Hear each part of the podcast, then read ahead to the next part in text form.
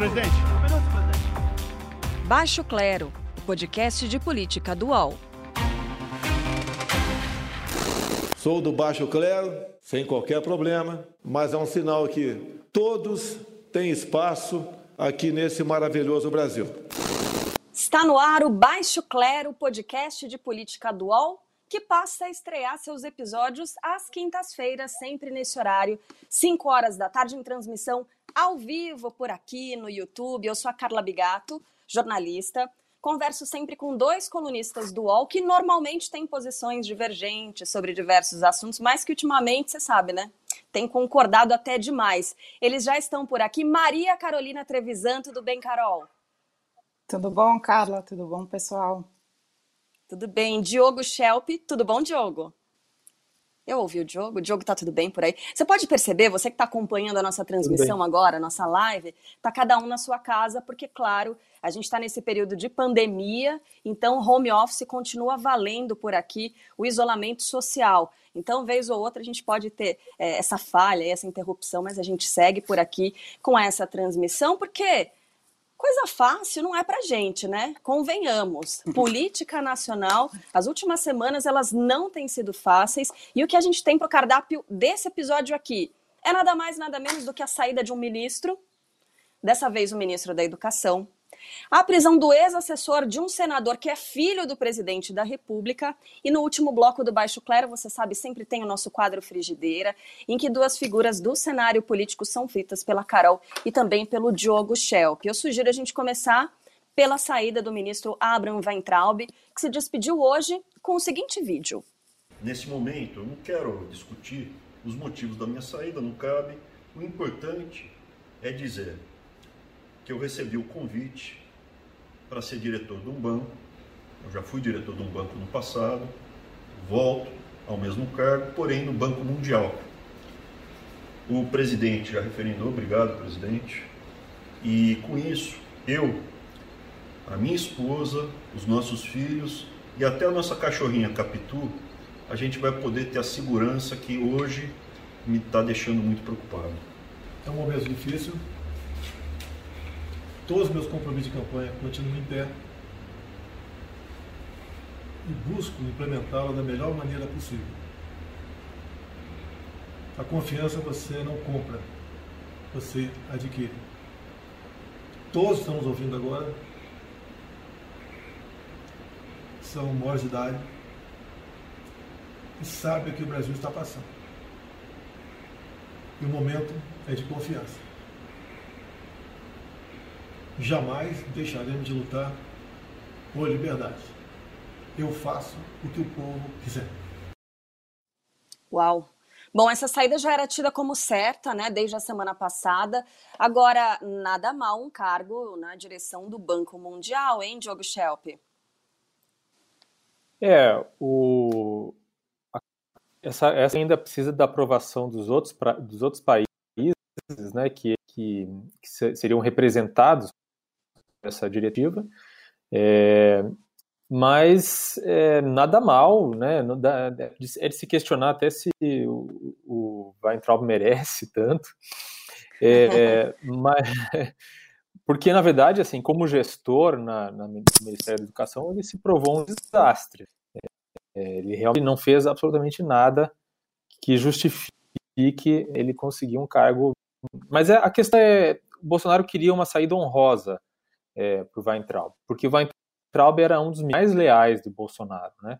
Vocês lembram naquela reunião do dia 22, o Weintraub fez aquela declaração que foi o que mais gerou problemas para ele desde então, né? Que ele falou, chamou os ministros do STF de vagabundos e, e sugeriu a prisão de todos eles. É, é, é para que de fala, é, o próprio presidente Bolsonaro fez declaração, né, comentando a fala do, do Weintraub, dizendo, reafirmando praticamente o que um tinha dito, mas, mas ele mesmo dizendo palavras mais educadas, né? Então, é preciso lembrar, Traub é era do núcleo ideológico do presidente. É, o governo Bolsonaro tem uma característica que, que é a de expelir ministros que fazem a coisa certa e aqueles que têm o um discurso mais ideológico possível, né? Quem a atacar os adversários bolsonaristas sociais e assim por diante. É, o que faz em si é, não importa muito. Então, né, os, do, os, dois últimos ministros da saúde, por exemplo, tiveram que sair do governo fazer a coisa certa, não para fazer a coisa errada. Né? O ministro Moro, a gente conhece as circunstâncias em que, que saiu. É, já o Weintraub sai com cargo e assim por diante. Né? Lembrando que, então, pode ser que ele nem consiga é, confirmar essa, essa. Quando a Regina Duarte saiu, também com uma tentativa de, dar uma, uma saída honrosa. É, foi prometido para ela um cargo na Cinemateca que até hoje não se concretizou. Né? Então pode ser que numa saída tem essa promessa e depois não se se realmente vai acontecer. É, Carol, tem gente que se pergunta se foi uma espécie de cortina de fumaça para um dia tão movimentado quanto hoje, porque é, a saída de Weintraub, como a gente já sabia, né? Na semana passada a gente já falava sobre isso, até na outra semana, se não me engano. É, será que isso pode ter sido usado para aplacar essa mais nova crise? E tem um outro ponto também que é muito importante a gente discutir, que é o que esperar para a educação no Brasil pós-pandemia. Né? É uma preocupação para os estudantes em geral, mas especialmente para quem é da rede pública. E aí, como é que fica? Será que o Weintraub foi usado como uma cartada num momento planejado? Pode ser, né, Carla? O governo Bolsonaro tem esse tipo de prática de colocar questões, outros, outras bombas para poder encobrir outras crises, né? Crise sobre crise. Mas o fato é que Ventralb falou tudo que quis, como quis, da maneira como quis, e foi muito pouco eficiente e competente na gestão do Ministério da Educação, que é tão importante na verdade, ele causou bastante confusão nessa trajetória dele, né? É, não há nada assim que se salve. E, inclusive, uma, uma questão que é muito importante, que é uma marca também do governo Bolsonaro e nos aponta assim para o futuro, é que na noite, nessa madrugada, a última ação do Ventralb foi revogar uma portaria que sugere, não obriga, mas sugere ações afirmativas nas universidades para cursos de pós-graduação.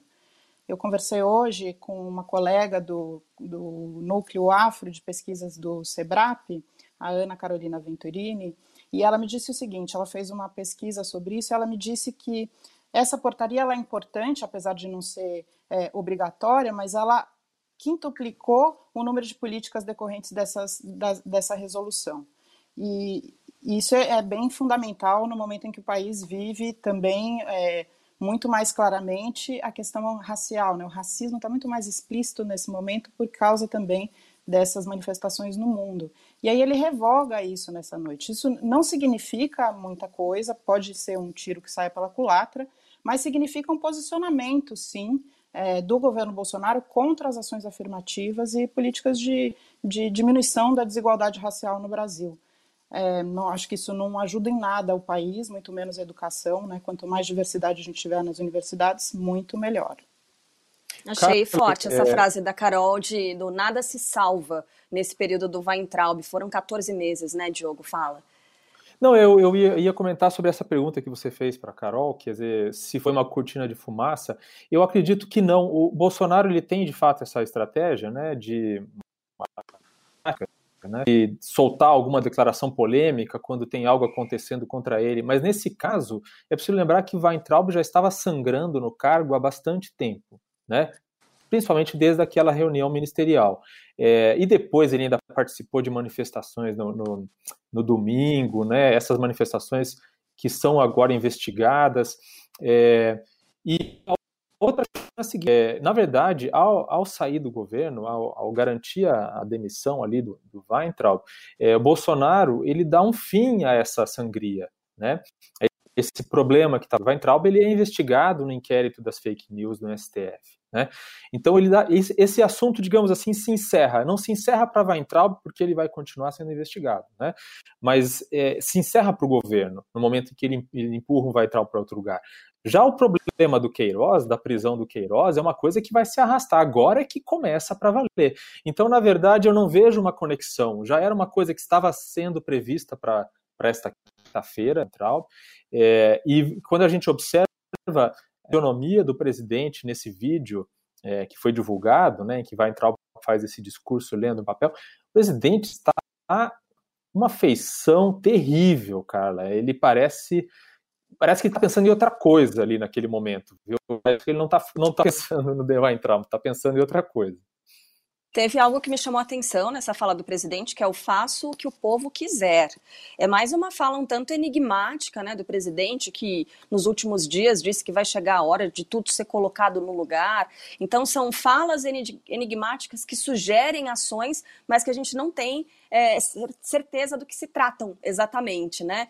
É, antes de passar para o assunto Queiroz, eu queria chamar aqui a participação da nossa audiência, lembrando que você que está acompanhando o Baixo Clero pode sempre participar, mandar questões para cá, mandar opinião, crítica, sugestão, participar do Frigideira também pelos perfis do UOL Notícias, arroba UOL Notícias no Instagram e também no Twitter. Arroba Jussi Alencar diz o seguinte, gente, qual o nome provável para assumir o MEC, o Ministério da Educação? Será que a gente vai ter um interino na educação também, Carol Trevisan?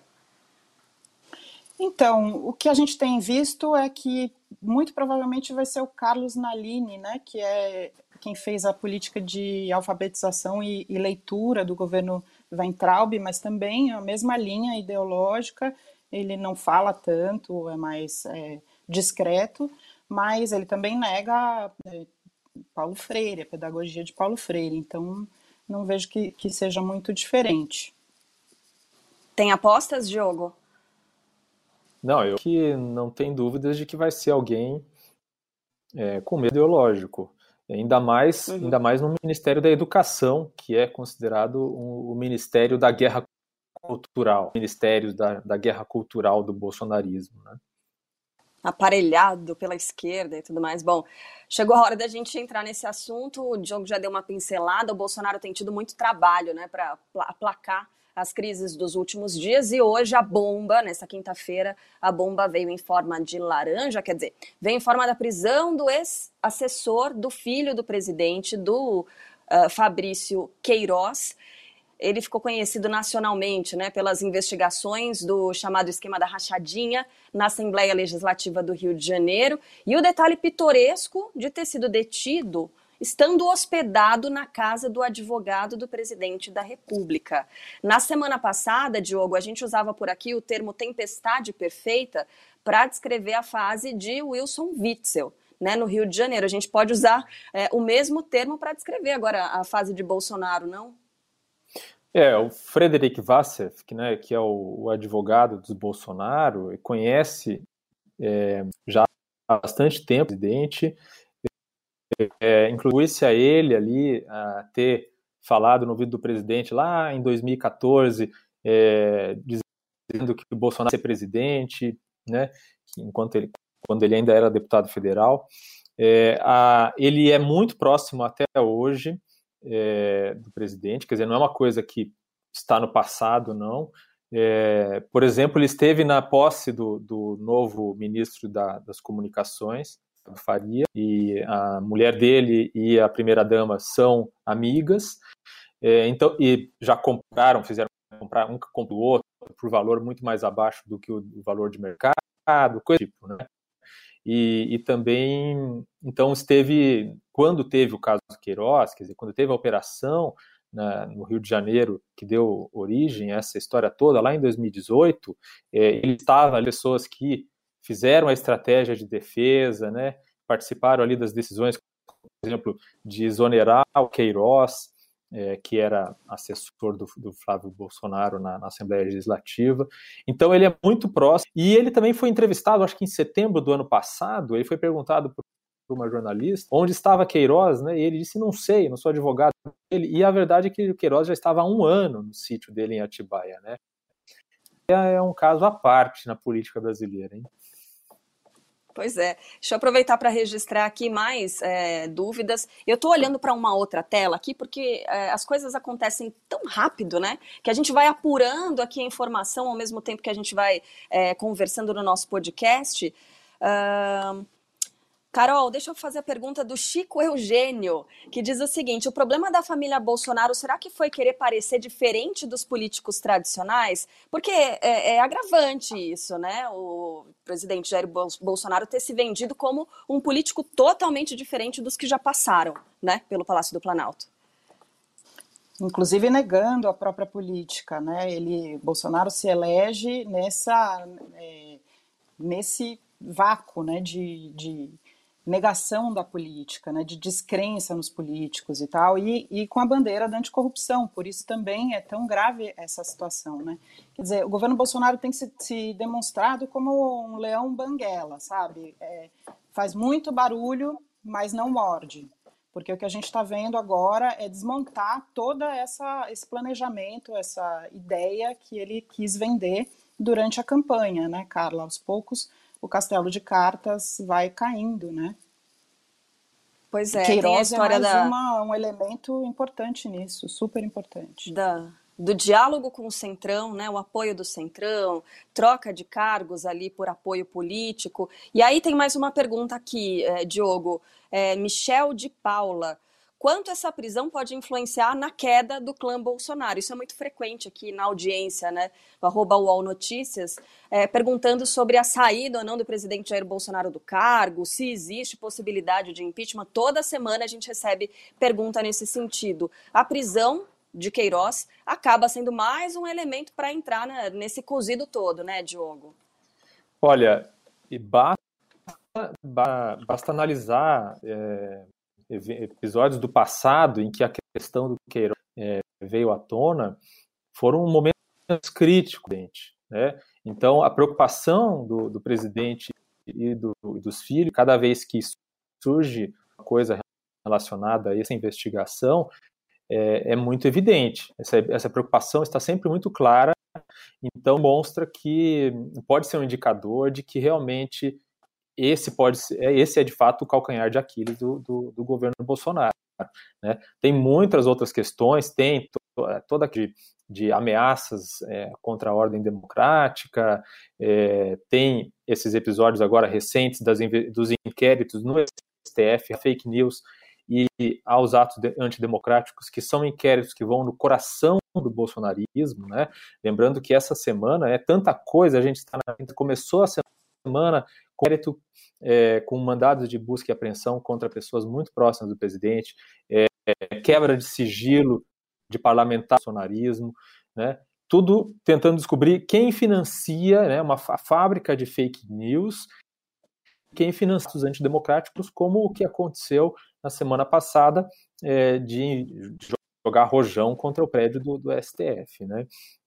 Então, é, eu acho que sempre foi algo que incomodou. Eu lembro quando eu estive, por exemplo, em, na Arábia Saudita, né, do, do, presidente da Arábia Saudita, é, foi um momento em que surgiu aquela notícia é, do, do, do, porteiro, do porteiro lá do né? condomínio, exatamente. E aquilo, o presidente muito fora de si, cada vez que era perguntado sobre isso. Tá? Ele não é só um, um problema por causa da, da investigação é, há a possibilidade de que ele de que ele seja um elo em milícias e o governo e, o, e, os bolsonaros, né, e o clã Bolsonaro. Existe essa suspeita, é, porque, enfim, é aquele meio ali, tem, tem, tem, tem angu nesse caroço. É assim que se diz. Bom, deixa eu aproveitar e, e, avisar aqui a nossa audiência é o seguinte: a gente se preocupa sempre, sempre, claro, com opinião mas também com informação e para tirar as dúvidas né, de quem está acompanhando o noticiário. A gente vai ter entrevista logo mais com o sócio fundador, atual conselheiro do Instituto de Defesa do Direito de Defesa, membro e consultor da Comissão Especial de Direito Penal da OAB de São Paulo, o Fábio Tofic. Ele vai nos ajudar, nos explicar é, sobre essa prisão, né, como é que essa prisão está embasada dentro da nossa legislação e como é, analisar tudo isso. Então, já já, depois do intervalo, a gente vai ter uma entrevista para trazer também é, essa análise para você.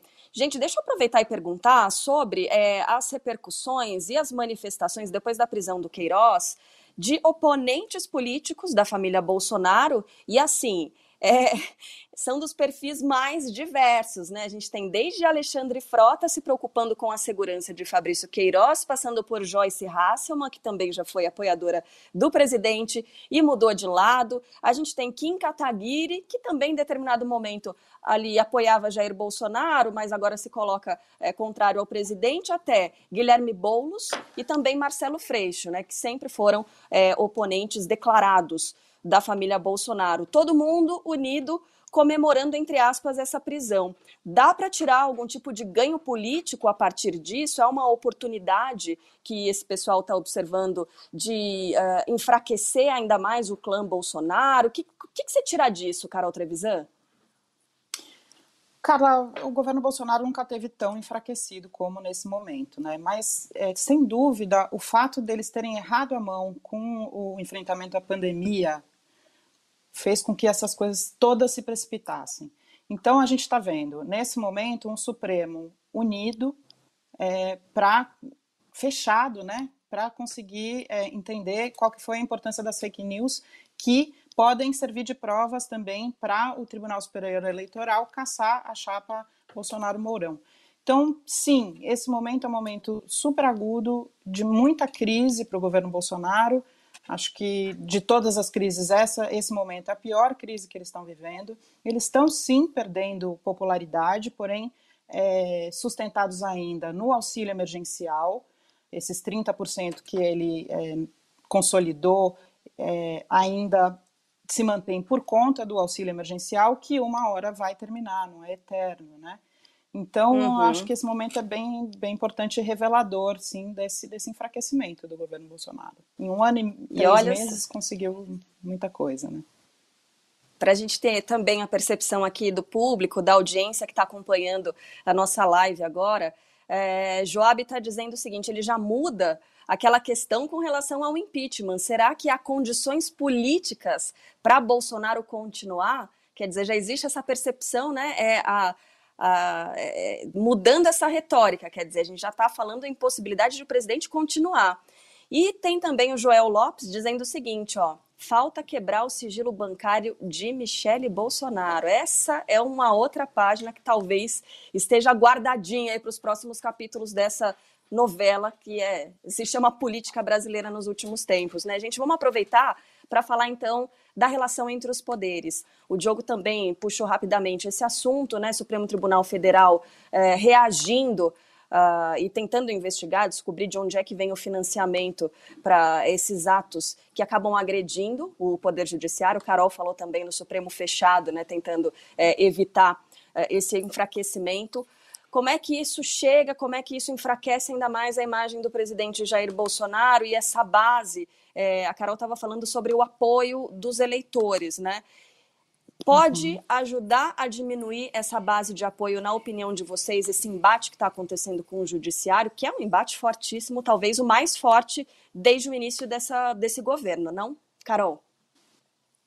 Então, até vamos trazer uma notícia bem quente que acabou de sair. O Supremo decidiu que o inquérito que investiga fake news deve continuar por 10 votos a 1, então confirmando isso que eu acabei de dizer.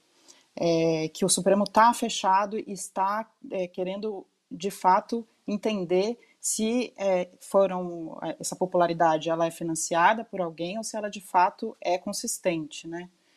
É, repete a pergunta para mim, Carla, por favor, porque eu estava aqui tentando achar essa notícia. Imagina, a gente está, a gente tá apurando, como eu disse para nossa audiência, a gente está apurando agora, está em grupo de WhatsApp, está vendo aqui é, o, as, os comentários do pessoal que está acompanhando pelo YouTube. É assim mesmo. Eu ia perguntar, Carol, se essa união do judiciário pode enfraquecer ainda mais a base do presidente. Pensa nessa resposta, eu vou passar para o Diogo agora, é, pedir para ele fazer uma análise breve a respeito do que está acontecendo desse embate. É o mais ferrenho desde o início do governo Bolsonaro, Diogo, na sua opinião?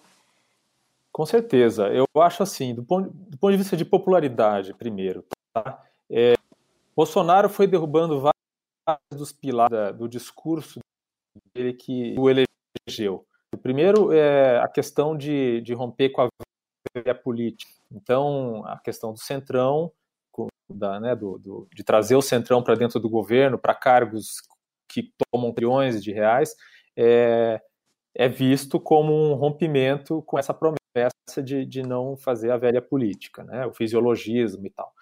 Toma lá da, é, a questão da corrupção, então, é, o, o, discurso do, do, Bolsonaro se moldando, conforme vai caindo, é, né, surgindo essas decepções, é, eles vão se moldando. Então, outro discurso que se argumenta agora, por exemplo, é que, ah, mas pelo menos esse é um governo que não rouba. Bolsonaro é honesto. E o Queiroz, uhum. ele tem potencial de jogar isso por terra, né? Porque uhum. o caso Queiroz, a questão é um exemplo de, de corrupção, né? Se, se se comprovar e for né, se a investigação for, a, for a chegar até esse ponto. É, aí, uma outra questão é a questão do judiciário, é a questão do, né, o presidente, ele, ele já usou esse termo, o cerco do judiciário, ele se vê é, cercado pelo judiciário. É, só que é preciso lembrar que de como começou isso. Começou com o, próprio presidente é, dizendo determinações do, é, do, do poder judiciário. Né? Começou, assim, mais recentemente, começou, por exemplo, com as decisões a respeito da pandemia. A gente está aqui conversando sobre todos esses problemas, até agora não fala de pandemia, né? Porque é, é. são várias camadas de problemas que esse país enfrenta. Então é só para lembrar que o STF tomou decisões no início de, dessa pandemia que dava autonomia aos estados tomar decisões a respeito de distanciamento social, e isso incomodou muito o presidente naquele momento, tanto que ele é, foi uma das coisas que ele mais reclamou durante aquela aquela ministerial. Então, quando ele fala, só para lembrar então que fala em cerco do judiciário, é preciso lembrar que ele foi puxando essa corda, ele foi estimado, que é outro termo que ele também gosta muito de usar. É, é, o STF, em vez de recuar, partiu para cima, como se viu essa semana. Dessa vez partiu para cima. O Carol, cerco do judiciário, pelo jeito cola entre o eleitorado, porque tem muita gente defendendo a Sara Giromini, né? Que ameaçou o ministro do Supremo Tribunal Federal em vídeo, parece que estava forçando uma prisão e acabou presa, não teve jeito. E aí, me fala da sua opinião eu discordo que tenha muita gente defendendo a Sara, né? Parece que ela foi como uma isca. Ela foi a pessoa escolhida para esticar essa corda, para fazer um protesto diante do, do Supremo, é, estimular esse protesto diante do Supremo duas vezes, que, é, que são protestos antidemocráticos, que podem, inclusive, ameaçar a segurança nacional, uma vez que fogos de artifício em direção ao Supremo. É, e aí, é, na hora que você foi, vai ver a defesa dela, não teve uma hashtag que subiu, a própria Carla Zambelli, deputada bolsonarista, disse que avisou Sara Winter de que é, não deveria fazer esse tipo de ato, então talvez ela também já soubesse desse, dessa ideia da Sara. Ou seja, para mim, na minha, meu, na minha compreensão, ela foi usada como uma isca para ver até onde poderiam ir, poderiam esticar essa corda, para usar um termo que o presidente também tem usado ultimamente, né? É. Bom, a gente vai fazer um intervalo bem rapidinho aqui no Baixo Clero, o podcast de política dual. É rápido mesmo, alguns segundos, e a gente já está de volta por aqui com mais convidado. Até lá. Geração P é o podcast semanal do UOL sobre os impactos do coronavírus na nossa sociedade, economia e cultura. P de pandemia, de perspectivas e principalmente de projeções. Todas as segundas, quartas e sábados a gente traz um novo episódio. Você pode ouvir o Geração P e outros programas do UOL em uol.com.br barra podcasts, no YouTube e também nas principais plataformas de distribuição de podcasts UOL tem uma novidade que vai ajudar a sua empresa a entrar no mundo digital. É o Meu Negócio Não Para, que ajuda pequenos empreendedores do Brasil a superar o cenário de crise provocado pela pandemia da Covid-19. Acesse uol.com.br barra Meu Negócio Não Para. Segundo bloco do nosso podcast de política dual Baixo Clero, de volta por aqui. Nessa semana a gente estreando um modelo diferente, estreando os episódios às quintas nesse horário, a partir das 5 horas da tarde, com transmissão ao vivo no YouTube. E a gente vai chamar um convidado para nos ajudar a entender o que está acontecendo, porque não está fácil de entender. Você tem opinião por aqui, você tem informação também para formar a sua própria opinião. Deixa eu chamar o nosso entrevistado. Ele é especialista em direito, claro, é sócio fundador, ex-presidente, atual conselheiro do Instituto de Defesa do Direito de Defesa, também é membro consultor da Comissão Especial de Direito Penal da OAB de São Paulo, doutor Fábio Tofik. Muito obrigada pela atenção conosco aqui e por nos ajudar a entender a tarefa. Não vai ser fácil hoje, viu, doutor? Boa tarde para o senhor. Boa tarde, tudo bem? Um prazer estar aqui tudo com bem. vocês. Muito obrigada. Doutor, para a gente começar e para ajudar aqui a audiência do UOL a compreender o que está acontecendo, o que é que embasa essa prisão de Fabrício Queiroz efetivamente? Olha, é, a gente precisa olhar com um pouco de atenção às decisões que não foram disponibilizadas ainda, não, não se teve acesso a esses documentos. É, mas eu acho que o que a gente pode concluir, falei uh, com a Carol mais cedo sobre isso, é que uh, uh, essa prisão foi decretada agora. Né? É importante estabelecer essa premissa de que não havia uma prisão contra ele, contra o, Fa o Fabrício Queiroz, até hoje, até ontem, né? ou até recentemente. Então, ele, embora estivesse é, sumido né, do ponto de vista jurídico, a situação dele não era de um réu foragido da justiça. Então, é, muito se questionou hoje se haveria um crime, até do advogado, de mantê-lo num sítio escondido e tudo mais. Me parece que não, porque ele não estava nessa, nessa circunstância de foragido da justiça.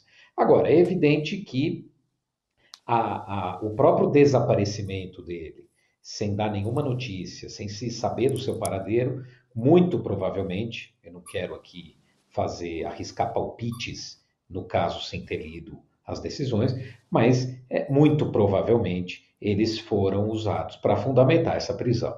Né? É, um réu, um investigado, ele não é obrigado a comparecer a depoimentos, uh, porque ele tem o direito ao silêncio. O Supremo, inclusive, decidiu isso recentemente é, julgando inconstitucionais aquelas tais das conduções coercitivas, né, que levavam o, investigado à força para depor na hora de uma operação, porque justamente não há essa obrigação, não há como obrigar alguém a depor.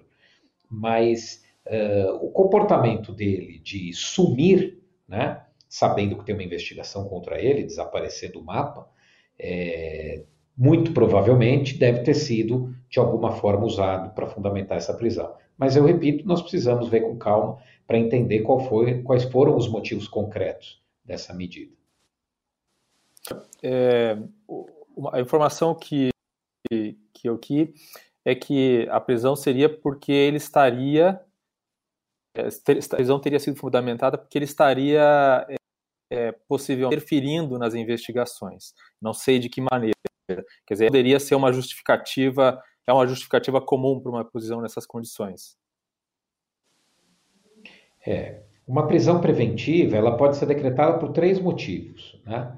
O, o, primeiro é de garantia da ordem pública. Se for uma pessoa que coloca em risco a ordem pública, a, o crime imputado a ela é tão grave ela tem uma, uma reiterada prática delitiva que a própria colocação dele em liberdade já é um risco. É, ou outras duas que é o risco da aplicação da lei penal, é o sujeito que dá mostras de que está pretendendo fugir, está se desfazendo de tudo, está tirando passaporte é, estrangeiro, enfim, condutas que demonstrem que ele pretende ir embora do país e não responder pelo crime. E garantia da instrução. O que é a garantia da instrução?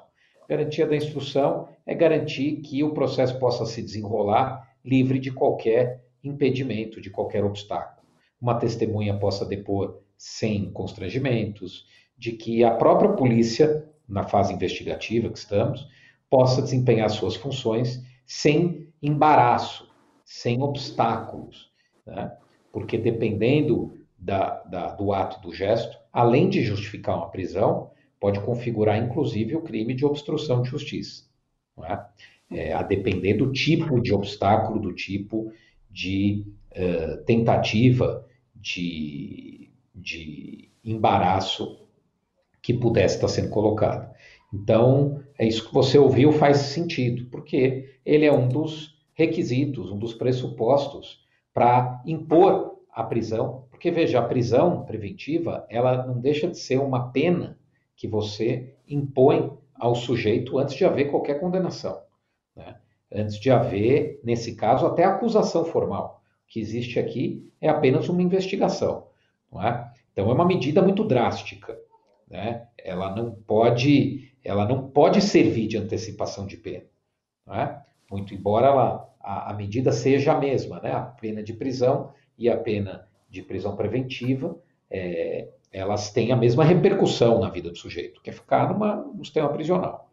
Mas ela precisa ser usada com muito cuidado, porque senão ela se uh, reveste de caráter punitivo e ela não pode é, ter caráter punitivo antes de uma condenação. É, então, algo ali chamou a atenção dos investigadores, do, do juiz que decretou essa prisão, para que fosse imposta uma medida tão drástica num momento como esse, que é um momento, repito, de fase embrionária, de investigação, em que não há sequer uma acusação formal. Uhum. Doutor Tofik, obrigada por participar, por aceitar nosso convite de estar aqui hoje. É, eu tenho mais uma questão para colocar sobre esse caso. É, um outro instrumento que ficou muito conhecido durante a Lava Jato é a delação premiada, que depois é chamada de colaboração premiada. Né? Queiroz disse é, antes de, de sumir que não suportaria é, a prisão da filha e da esposa dele. É, o senhor acha que cabe colaboração premiada agora? Isso pode implicar ainda mais o senador Flávio Bolsonaro?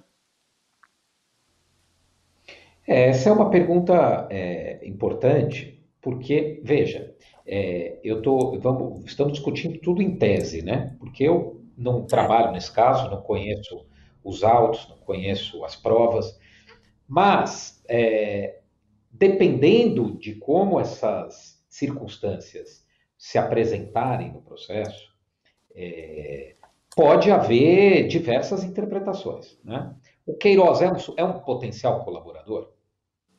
Se ele for um potencial colaborador, se ele tiver dado mostras que estava pretendendo colaborar com a justiça e de alguma forma foi coagido, foi induzido, foi convencido a, a não colaborar, cada um desses verbos que eu enumerei pode gerar uma interpretação.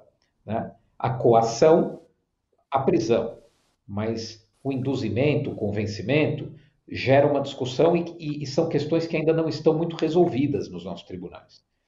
Eu lembro aqui um caso uh, do Ike Batista, que teve a prisão decretada, ele de um sócio, e um dos motivos era de que se estaria tentando, uh, é, de que teria havido ali um acerto de versões entre os réus. Lá atrás também o, o, o Paulo Maluf e o filho foram presos quando ainda nem existia a colaboração premiada, foram presos com o argumento de que estariam ajustando versões.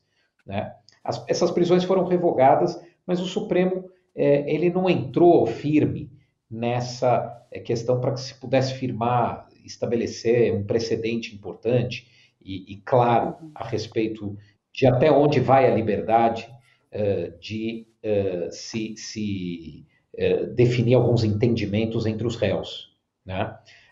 o que eu acho que é importante aqui deixar claro é, é que, independente da leitura jurídica que possa vir a ter o fato de ele ter sido encontrado no escritório ou na casa do seu advogado, né? se isso configura obstrução de justiça, eles estavam coagindo o Queiroz, o Queiroz queria colaborar e eles estavam pressionando para não colaborar. Tudo isso são coisas que precisam ser melhor esclarecidas. Né? Agora, algumas coisas já sobressaem de forma muito clara. Né?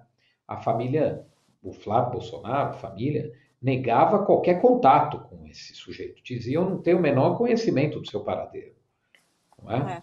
Então, embora não configure nenhum crime, ele está na casa do seu advogado, do ponto de vista do, do das advogado provas... Do Flávio, né? O advogado do Flávio. Né?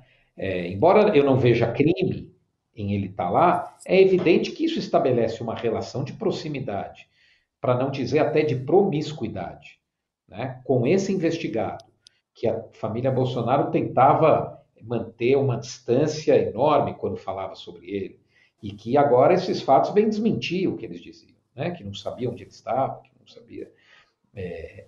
Então, eu acho que isso, na verdade, é o que mais vai ter peso é, é, de, da, na questão circunstancial, né? de sopesar a, as versões que estão sendo apresentadas por eles, no julgamento que vai ser feito sobre esses fatos, do, da participação de, é, do senador em eventuais crimes do Queiroz. Né? Então, me parece que é, é, esse é o, o fato mais importante e mais grave, tanto politicamente como penalmente, que se veio à tona hoje. Né? É esta relação extremamente próxima que se buscava negar a qualquer custo, a todo custo, né?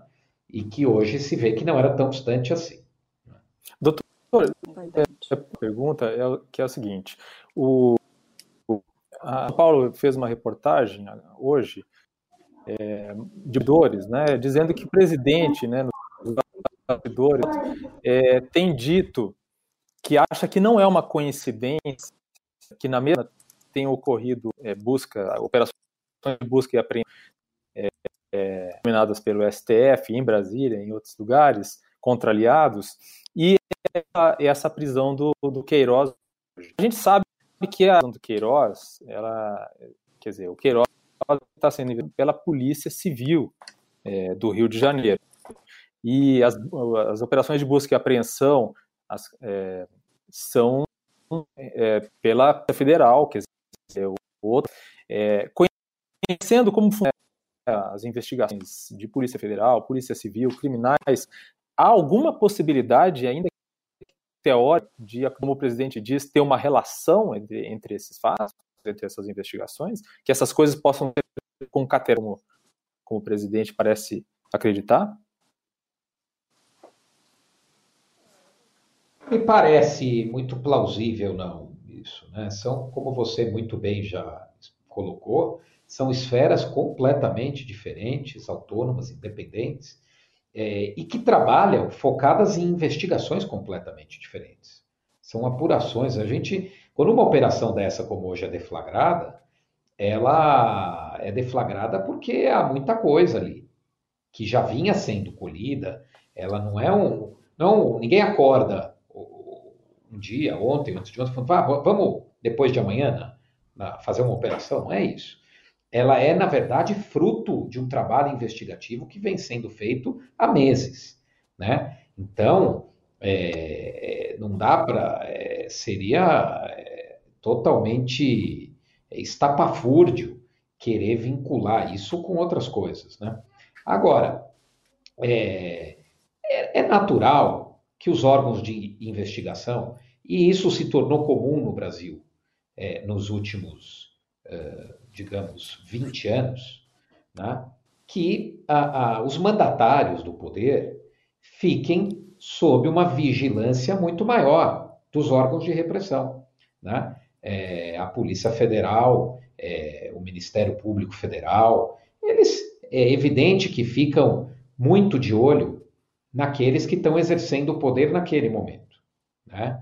É, então, é, o, essa coincidência, ela nada mais é fruto do fato de que esses fatos envolvem aqueles que hoje ocupam o cargo de maior poder da República. Né? E é natural que as investigações sejam é, tocadas com atenção, com esmero, com, com dedicação, é, e, e, e, é bom que assim seja. Agora, é, é importante dizer também que é, isso não significa que, porque nós não gostamos desse ou daquele governante, a justiça penal possa ser instrumentalizada para tirá-lo do cargo.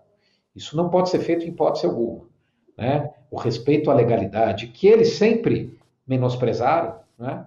esse respeito a, aos direitos, às garantias constitucionais, que eles sempre é, defenderam é, o oposto, que eles sempre foram contra, sempre é, foram tratados como panegírico do, de delinquentes, né, os direitos humanos, sempre visto como escudo de criminosos, valem para eles também. né? É, então, a legalidade ela tem que ser observada, por isso é importante essa ressalva que eu fiz de que não vejo crime na conduta do advogado, não é possível uma caça às bruxas, e eu acho que os problemas, é, o ideal é que eles se resolvam no terreno da política. Né? Um velho advogado americano dizia que as crises políticas geram péssimos precedentes da jurisprudência, dos tribunais. Né? Então, o ideal é que as crises políticas sejam resolvidas dentro da política. É claro que se a família Bolsonaro cometeu crime, se os seus, uh, o, senador, o presidente, teremos que responder por isso. Mas eu acho que nós não podemos ir com muita sede ao pote. Né? Não podemos querer é, que o direito diga aquilo que nós gostaríamos que ele dissesse neste caso. Né? O direito tem que ser usado uh, e aplicado de igual forma para todos. Repito ainda que essa não seja a forma como a família Bolsonaro sempre encarou o direito, a Constituição e as leis do país. Bom, foi muito importante a participação do Dr. Fábio Tofik também para esclarecer as pessoas que têm dúvidas, por exemplo, se essa prisão tem relação direta com aqueles crimes que foram relatados lá atrás. Então, aparentemente, tem relação com a conduta atual de Fabrício Queiroz, tentativa de atrapalhar a investigação, ou vai se se descobrir, né, doutor, que ele continua incorrendo no mesmo crime, enfim, praticando o mesmo crime. Então tem relação com isso, com a conduta de Queiroz agora e não com a conduta que foi começou a ser investigada anteriormente.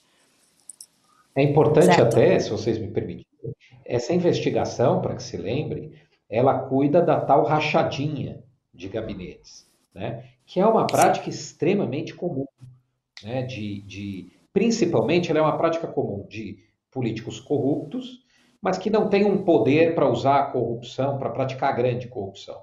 Então eles fazem essa pequena corrupção, que é dentro do próprio gabinete. Né? Eles contratam uhum. um fulano por 10 mil reais e combina com ele que ele vai devolver metade do salário e assim ele forma ali um, um rendimento para ele. Muito comum, é isso que está sendo investigado, é uma prática que pode, ela, é, é, na maioria das vezes, configura corrupção, né? é isso que a família está sendo investigada, o Queiroz é o sujeito acusado de organizar essa rachadinha, então, é, por isso que eu repito, não tem nada a ver com o que recentemente se viu é, em Brasília, dos problemas de dos inquéritos do Supremo e tal. Isso é uma, uma investigação que existe até muito anterior ao próprio mandato de presidente da República, do, do Jair Bolsonaro. E é uma investigação que está em andamento e prossegue, e hoje culminou com essa operação. Ah, mas a crise política torna tudo mais difícil, né? Deixa eu agradecer aqui ao Dr. Fábio Tofik, sócio fundador, ex-presidente, atual conselheiro do Instituto de Defesa do Direito de Defesa, também membro consultor da, da Comissão Especial de Direito Penal da OAB de São Paulo. Doutor, muito obrigada pela participação e até uma próxima. Até, um abraço, obrigado. Valeu. Gente, chegou a hora do nosso quadro Frigideira. Quem é que vai ser frito ou frita nessa semana? A gente está quase tendo que mudar esse quadro, hein? Diogo, Shelp, Carol Trevisan. Quem é que vai ser salvo nessa semana? Será? A gente pode pensar mais para frente. Mas por enquanto a gente mantém a frigideira. Carol, quem é que você frita nessa semana? Carla, por todas as circunstâncias, pelo momento que a gente vive, pelo fato de a pandemia ter sido negligenciada até este momento, pela crise política agravada, pela é, falta de também competência para lidar com a questão da economia, eu vou pôr na frigideira, pela primeira vez na minha frigideira, o presidente Jair Bolsonaro. Olha. Eita. Tô surpresa, é eu tô o... surpresa. Você não tá, Diogo? Não, eu acho que é um bom momento mesmo. Né? Ele está num péssimo momento, o presidente. Então, acho que faz todo sentido.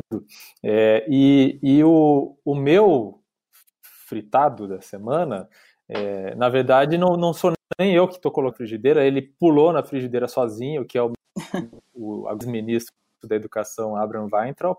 É, e eu, eu assisto ele pulando na frigideira, é, porque não, não tanto pela, pela coisas que ele fez nas últimas semanas, por exemplo, ter participado do, da, das manifestações, das coisas que ele vinha dizendo, tudo que ele fez, né, de, desde que ele assumiu o ministério, mas pelo fato de que a demissão dele pode significar, é, ou pode simbolizar a eleição no governo Bolsonaro. É, acredito que daqui para frente, o fato do Bolsonaro ter tido que abrir mão de um ministro leal, é, como ele sempre valorizou, é, é um muito momento de fragilidade que o presidente está vivendo agora. Né? Então, por isso que eu, na verdade, estou assistindo o, Bolso, o Abraham entrar pulando na frigideira, né? porque, na verdade, não foi preciso fazer nada para colocar ele lá. Né? Ele mesmo cuidou disso sozinho e parece empurrar o governo é, como um todo para um rumo aí muito, muito quente. vai ficar tostadinho. É nessa sua imagem mental tem um guarda-chuvinha do Weintraub nessa frigideira, não, no pulinho que ele dá, não, nem isso, né? Tipo Mary Poppins, é, que ele é já fez um Singing in the Rain, né? Já fez o Gene é. Kelly, agora vai dar uma de Mary Poppins, abrir o guarda-chuva e pular na frigideira. Ô, Carla, uma questão que eu conversei com o Diogo um pouco antes da gente começar, logo que o, o Weintraub disse que, que ia sair, é que a saída né, para Washington, para o Banco Mundial, anunciada por eles, pode ser também uma maneira dele se afastar de um processo né, de injúria difamação por causa das falas que ele fez na, na reunião. Né? Então, ele perde o foro e passa a ser julgado por uma primeira instância. Será que isso também é uma manobra para ajudar ele a, a se safar dessa questão? Pois é, e no futuro, quem sabe, usar a, a, narrativa do exilado político, né? Fui perseguido uhum. por minhas opiniões e tive que deixar o Brasil. Vai saber, a história vai contar, né, gente? A história vai julgar. Desculpa, Diogo, eu te interrompi? Não, eu acho que a gente pode esperar que tal, ele ainda ainda teremos Abraham Weintraub na política brasileira, né? Porque ele ele vinha agindo ali é, na própria própria demissão dele, né, ele falou que agora ele, ele vê que a família Weintraub é muito maior do que ele imaginava, né, então é muito provável que ele venha a tentar um, um eleger para alguma coisa em 2022, por exemplo. E essa história tá só no começo. Bom, a gente encerra por aqui o episódio de hoje do Baixo Claro, podcast de política do UOL. Agora você sabe, toda quinta-feira, a partir das 5 horas da tarde, tem transmissão ao vivo e depois a edição completa no seu tocador de podcast preferido. Diogo Schelp, um beijo, até semana que vem. Até. Um beijo, beijo Carol Trevisan. Beijo, pessoal. Até breve. Beijo, gente. Obrigada pela Obrigada. companhia. Até a semana que vem. Baixo Clero tem a apresentação de Carla Bigato, Diogo Schelp, Maria Carolina Trevisan. Produção: Rubens Lisboa. Edição de áudio: Amer Menegassi. Coordenação: Juliana Carpanês, Marco Sérgio Silva e Diogo Pinheiro. Está encerrado!